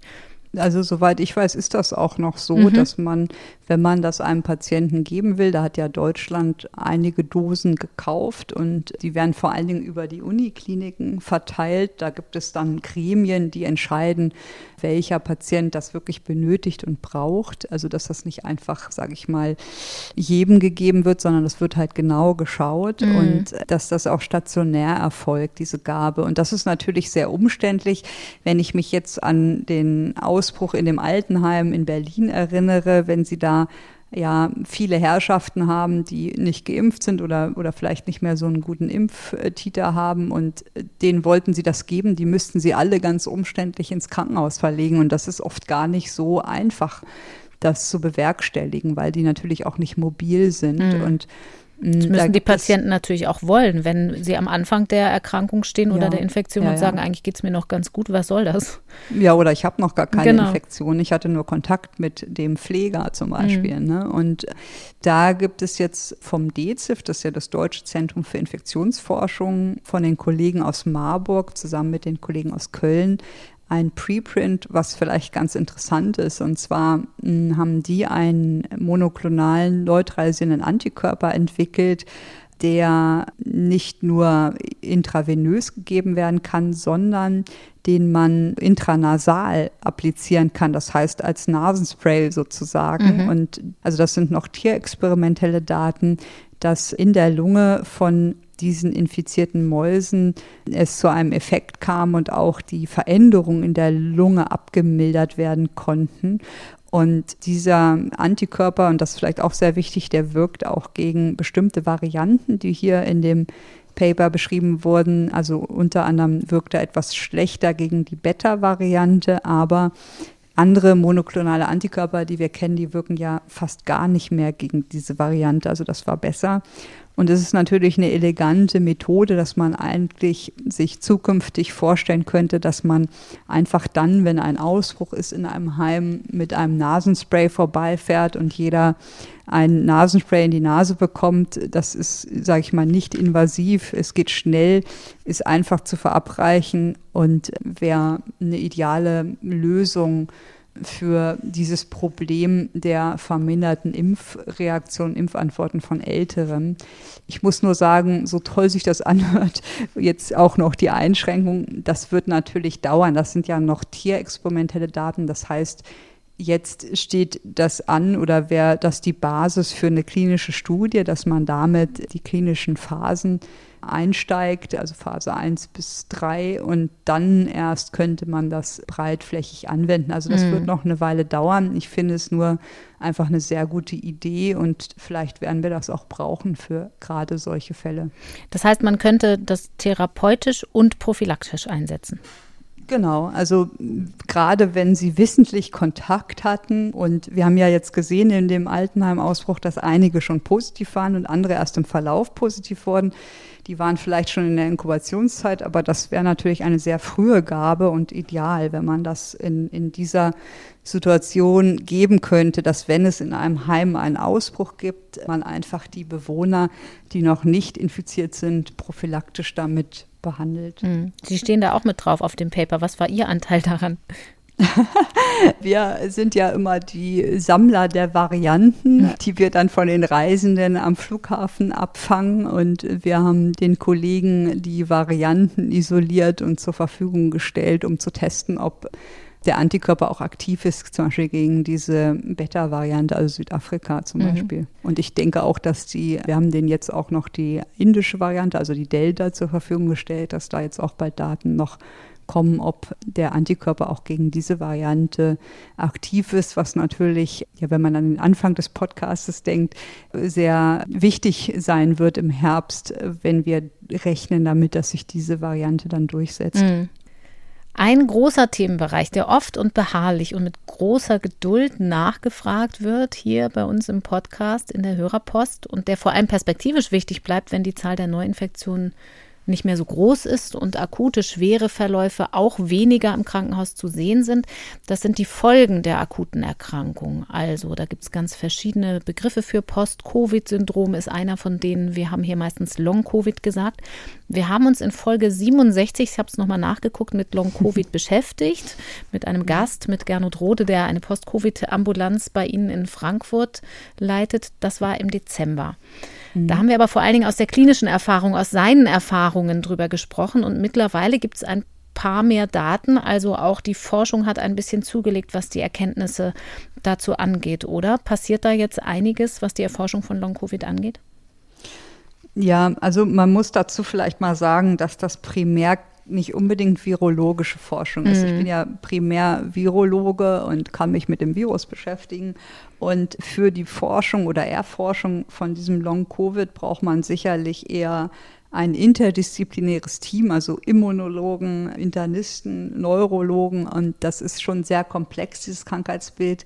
Es gibt eine Ausschreibung vom BMBF, die dafür, gerade für Verbundforschung, was natürlich wichtig ist in diesem Themenfeld, weil das so viele Fächer betrifft, die dafür Geld zur Verfügung stellen.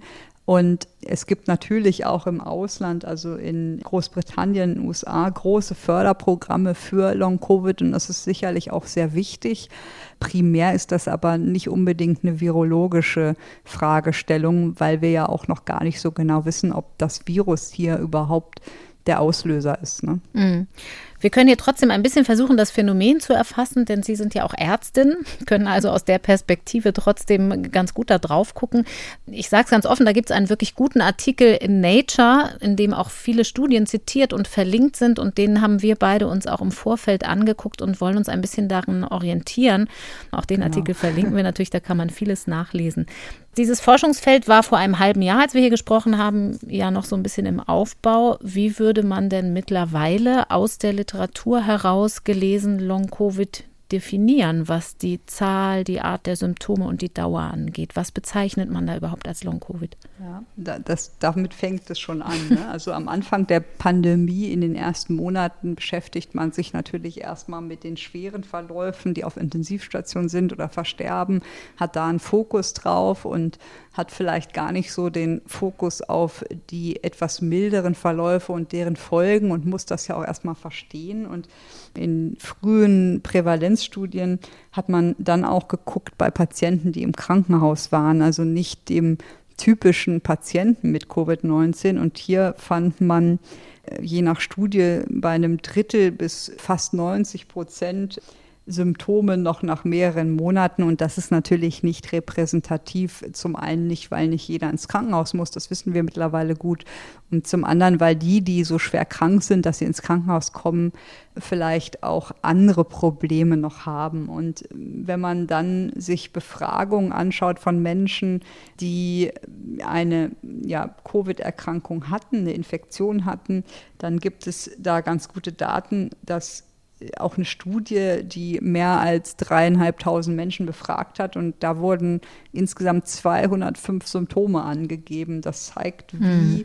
multifaktoriell das ist, dass das eben nicht eine Erkrankung ist, sondern auf jeden Fall eine Multisystemerkrankung ist. Und die Frage für mich bleibt auch immer, ist das alles die gleiche Ursache oder gibt es verschiedene Mechanismen, die dazu führen? Und am häufigsten wurde bei dieser Befragung Müdigkeit und Unwohlsein nach Anstrengung und aber auch sogenannte kognitive Dysfunktion genannt, also einfach Probleme bei Erinnerungen, sich Sachen zu merken, mhm. Leistungsfähigkeit im Beruf fällt das ja dann auch auf. Und typisch ist auch so ein wellenförmiger Verlauf. Also es gibt Phasen, wo es den Menschen besser geht und sie sich fast normal fühlen und dann wiederum Phasen, wo es zu einer deutlichen Verschlechterung führt. Und wenn man dann mal sich wieder die ONS-Daten anschaut aus Großbritannien, die wir ja oft hier schon im Podcast erwähnt haben, weil sie einfach so gut erhoben werden, da hat man halt mal eine ja, nachbeobachtete, eine repräsentative Gruppe von Personen, die einmal positiv auf das Virus getestet wurden, also die nicht im Krankenhaus waren und mhm. hat die nachbeobachtet und da konnte man bei knapp 14 Prozent nach mehr als zwölf Wochen noch ein Symptom nachweisen. Mhm. Und ja, das ist für mich im Moment die beste Schätzung. Und wie gesagt, sind die Symptome sehr bunt, sehr breit. Und das bedeutet halt wirklich, dass einer von zehn Menschen nach einer Infektion doch auch noch längerfristig etwas hat von dieser Infektion.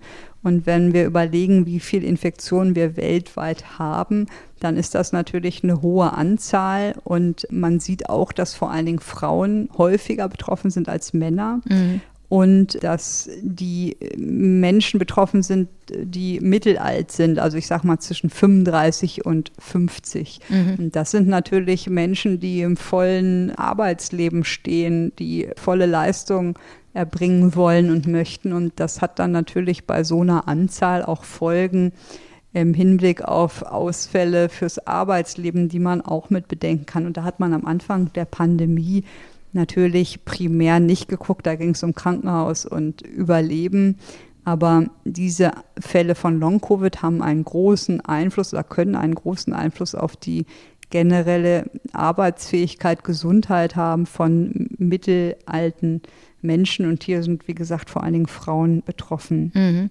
Sie sagten jetzt jeder Zehnte, bei 14 Prozent ist das ja sogar noch konservativ geschätzt. Ähm, es gibt auch noch mhm. eine Zahl von einem Paper aus Köln, also aus deutscher Forschung, das ist mhm. in Lancet erschienen.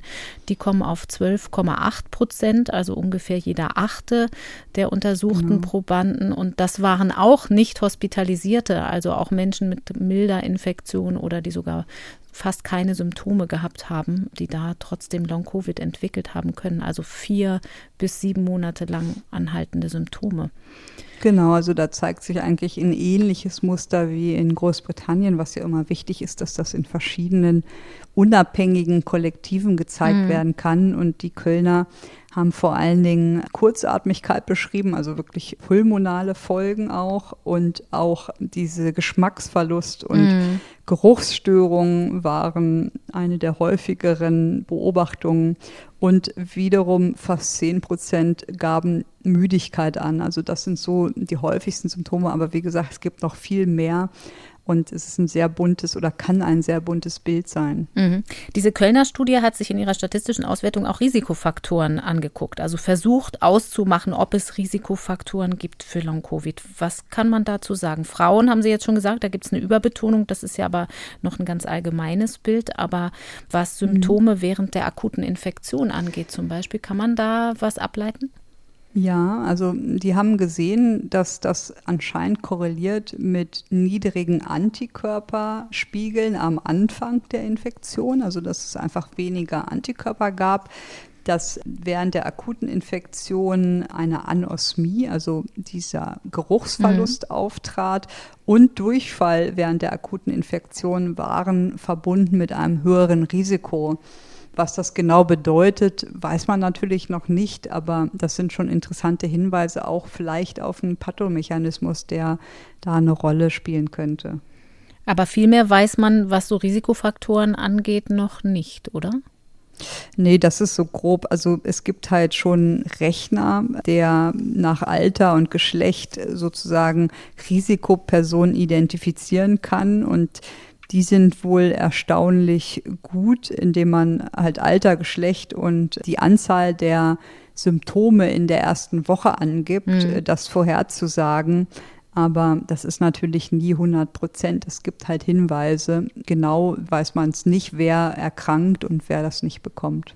Eine ganz wichtige Frage dafür, was man denn tun kann gegen diesen langen Schatten des Virus, wie man den niederkämpfen und therapieren kann, ist ja die Frage, wie kommt Long-Covid überhaupt zustande? Also was ist der Mechanismus, der dahinter mhm. steckt? Da gibt es genau. verschiedene Erklärungsansätze. Gibt es welche, die Sie besonders plausibel finden?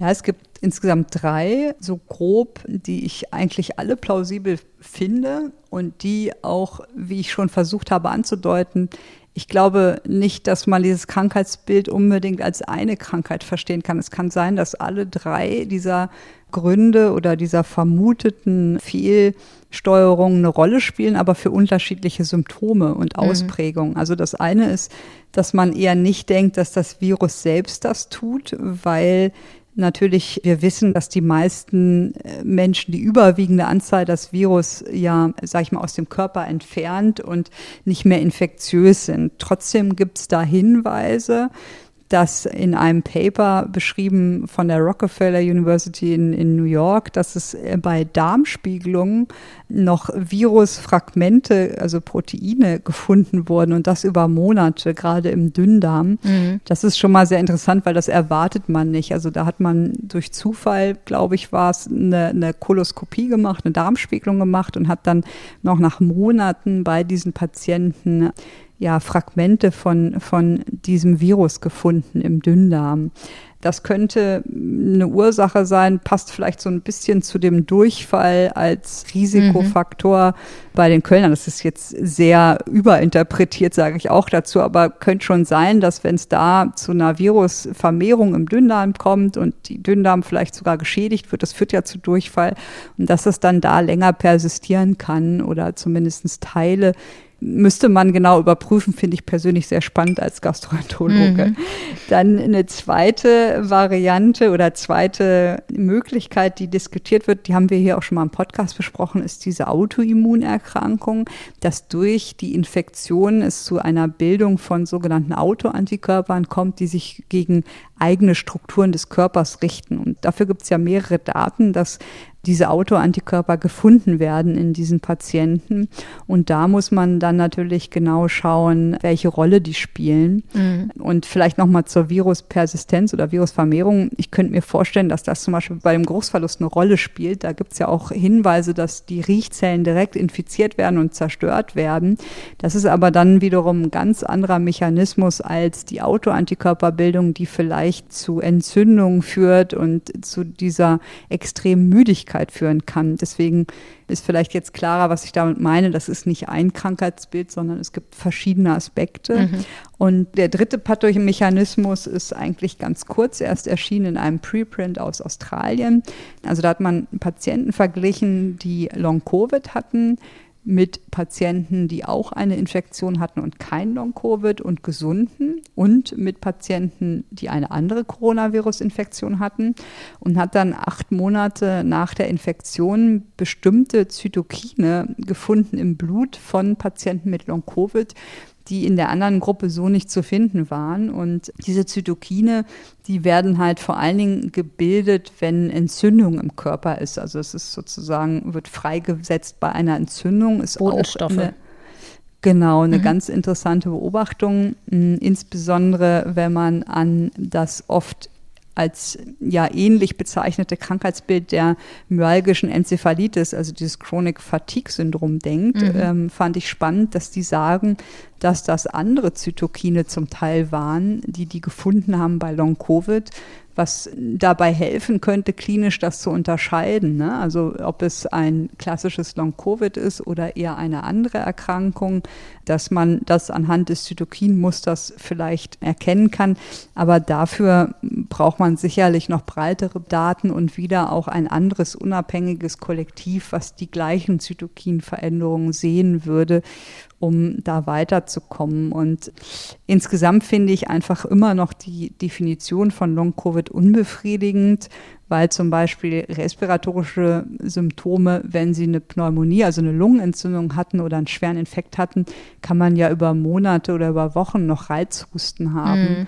Das ist dann, sage ich mal, was anderes, als wenn man ein Chronic Fatigue Syndrom entwickelt. Und ich glaube auch, dass das von der Pathogenese etwas anderes sein wird. Und das macht es, glaube ich, auch so schwer und so wichtig, dass da interdisziplinär zusammengearbeitet wird und vor allen Dingen die Definition genau mal festgelegt wird oder vielleicht auch verschiedene Formen eines Long-Covids definiert werden, dass es zum Beispiel eine pulmonale oder respiratorische Form gibt, dann die Form, dass es vor allen Dingen zu diesem Geschmacks- oder Geruchsverlust kommt, was, was vielleicht eine andere wiederum Pathogenese hat als das Krankheitsbild, was sehr ähnlich ist zu dieser myalgischen Enzephalitis. Mhm. Und auch das macht es ja besonders schwierig, dass auch da die Ursache immer noch nicht richtig verstanden ist. Also dass auch das ja so ein unklares Krankheitsbild ja, in sich schon auf ist. Je, auf jeden Fall. Also ich glaube, das ist halt oft ein Krankheitsbild, was auch oft falsch verstanden wird und ja, zum Teil sogar die Menschen, die darunter leiden, wirklich sich missverstanden fühlen, weil sie oft in bestimmte Schienen geschoben werden oder wenn es keine Diagnose gibt,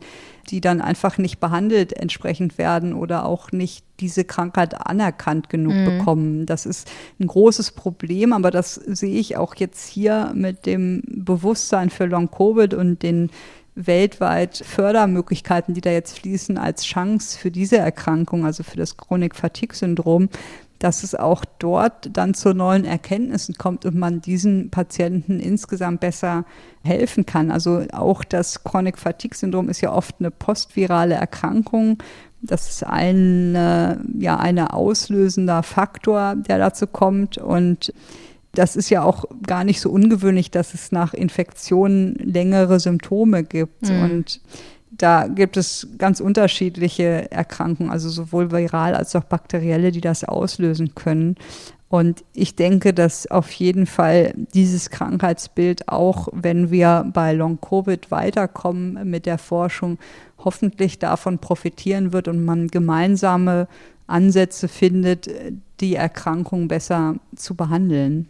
Wenn wir jetzt in der Forschung von Long-Covid sprechen, hat man sich denn da weitgehend einigen können, von welchen Symptomen oder von wie vielen Symptomen man da sprechen muss? Ich habe ganz unterschiedliche Dinge gelesen. Also, dass man sagt, es muss eins der wesentlichen, der bekanntesten Symptome vorkommen oder es müssen eigentlich immer mehrere Symptome sein, weil Sie haben jetzt schon angesprochen, also mhm. lange andauernden Reizhusten nach einer relativ normalen Erkältung zum Beispiel, das kennen ja sicher viele und da wird die Abgrenzung natürlich dann schwierig.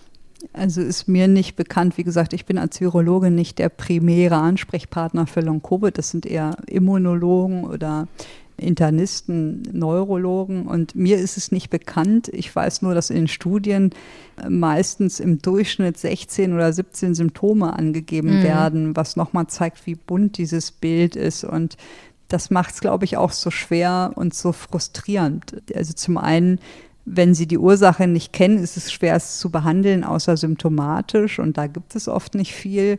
Und zum anderen ist es einfach ja schwierig, wenn man so viele Symptome angibt und vielleicht nicht weiß, ob die alle die gleiche Ursache haben oder inwieweit die alle dann wirklich mit der Erkrankung zusammenhängen. Also mhm. ich kenne keine ganz klare Definition und das wäre, glaube ich, schon mal eine gute Hilfe. Und es gibt aber so Analysen aus, aus Studien, auch aus Großbritannien sind die, glaube ich, die sagen, dass die insgesamt eher vier Gruppen von Patienten sehen mit Long-Covid, die unterschiedliche Symptome haben.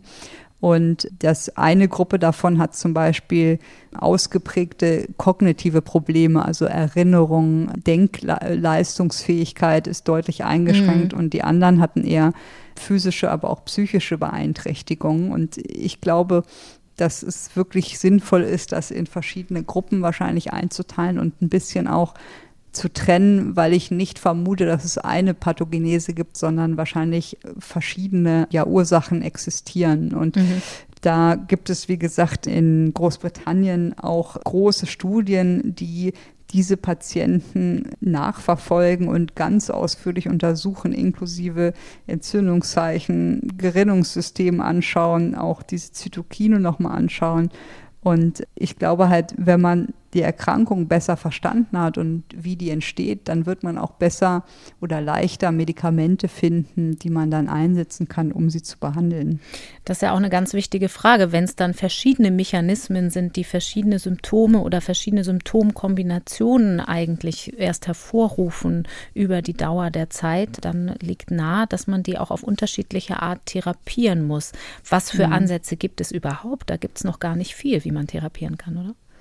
Ja, es gibt verschiedene Medikamente, die auch in diesem tollen Artikel, den Sie schon erwähnt haben, beschrieben sind. Das ist einmal ein Medikament, was ja antifibrotisch und entzündungshemmend wirkt. Das muss man sich, glaube ich, nicht merken, ist nicht mal zugelassen. Vor allen Dingen wird das für respiratorische Spätfolgen untersucht in klinischen Studien. Mhm. Dann gibt es noch einen Ansatz von einem Gerinnungshemmer, den man verwendet.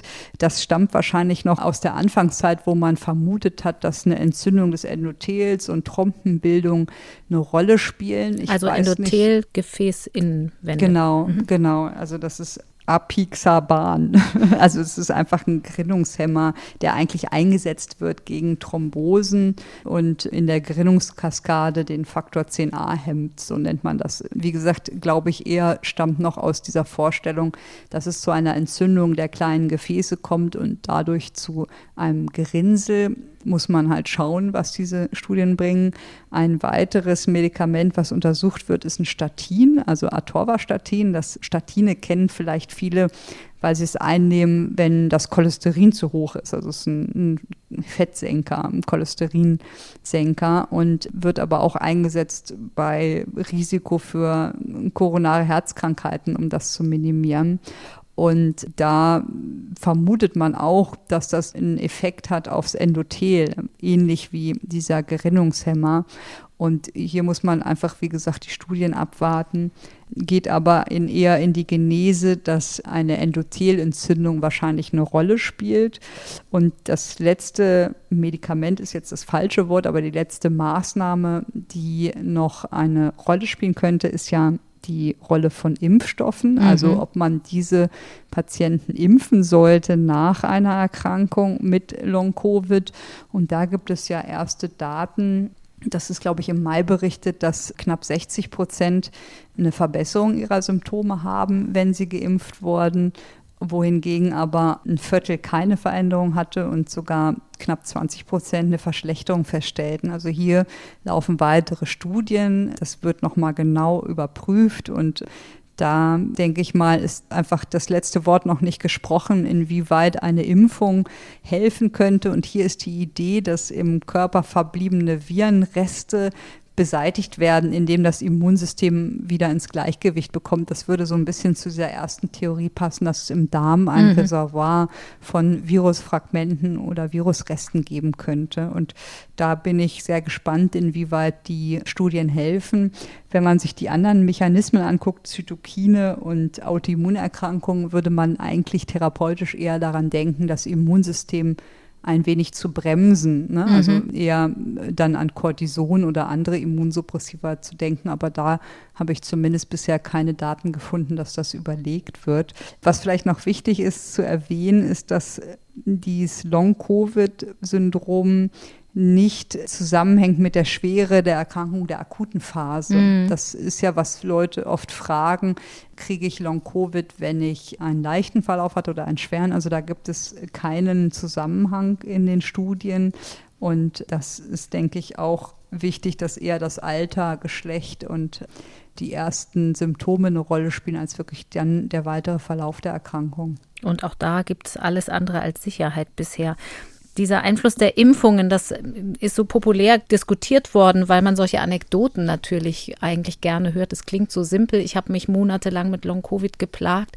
Jetzt habe ich sechs Monate nach meiner Infektion eine Impfung bekommen und dann wurde es schlagartig vieles besser. Da muss man aber dazu sagen, das sind Beobachtungsdaten. Also da ist noch nichts ja. immunologisch nachvollzogen worden, was da passiert sein könnte. Ja, und man muss das auch wirklich in einer kontrollierten Studie machen, wo man einige impft und anderen Placebo bekommen und dann vergleichen, inwieweit das wirklich einen Effekt hat und natürlich auch immunologisch untersuchen, mhm. was genau passiert dann im Körper. Also ich schließe nicht aus, dass das einen Effekt hat, aber manchmal liest man ja von Berichten, dass dann nach ein, zwei Tagen nach der Impfung alles weg sei.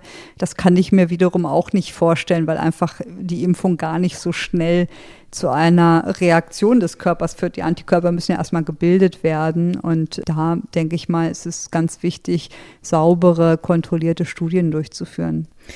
Es bleibt also viel zu tun für die Forschung und die Medizin, gerade auch was die Langzeitwirkungen des Virus angeht. Auch dann noch, wenn es zumindest in den privilegierten Staaten der Welt schon mal einigermaßen unter Kontrolle ist. Frau Ziesek, vielen Dank bis hierhin und für heute. Wir hören Sie wieder in zwei Wochen. Bis dahin eine gute Zeit und viel Erfolg bei Ihrer Arbeit. Ja, Ihnen auch. Tschüss. Zum Schluss von mir noch ein Podcast-Tipp. Gerade in Zeiten von Corona haben sich Verschwörungsmythen rund um das Virus verbreitet.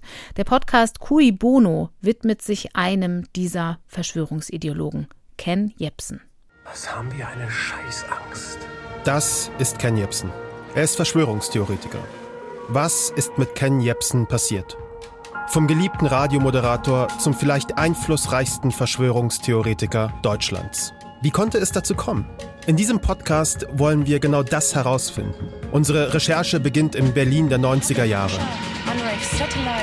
Sie führt uns in die tiefsten Tiefen des YouTube-Kaninchenbaus. Zu einem Demagogen beim Sturm auf das Kapitol in Washington, D.C. Und sie führt uns nach Russland. Es geht in diesem Podcast aber nicht nur um Ken Jebsen. Es geht auch, so pathetisch es klingt, um uns. Denn Verschwörungstheorien sind gefährlich und sie sind angekommen in unseren Familien, in unseren Freundeskreisen. Mein Name ist Kaschrau Beros, das ist Cui Bono. What the fuck happened to Ken Jebsen? Ein sechsteiliger Podcast von Studio Bummens, NDR, RBB und K2H. Cui Bono, den neuen Podcast, gibt es zum Beispiel in der ARD Audiothek. Und da gibt es wie immer natürlich auch unser Update. Das Skript und die Links zu den Quellen findet ihr, finden Sie unter ndr.de slash Corona-Update. Mein Name ist Corinna Hennig. Ich bedanke mich bei Katharina Marenholz, Nele Rössler und Beke Schulmann für die redaktionelle Unterstützung und bei Dennis Pfennig für die Technik. Und bei euch und Ihnen natürlich fürs Zuhören. Bis bald. Das Coronavirus Update. Ein Podcast von NDR Info.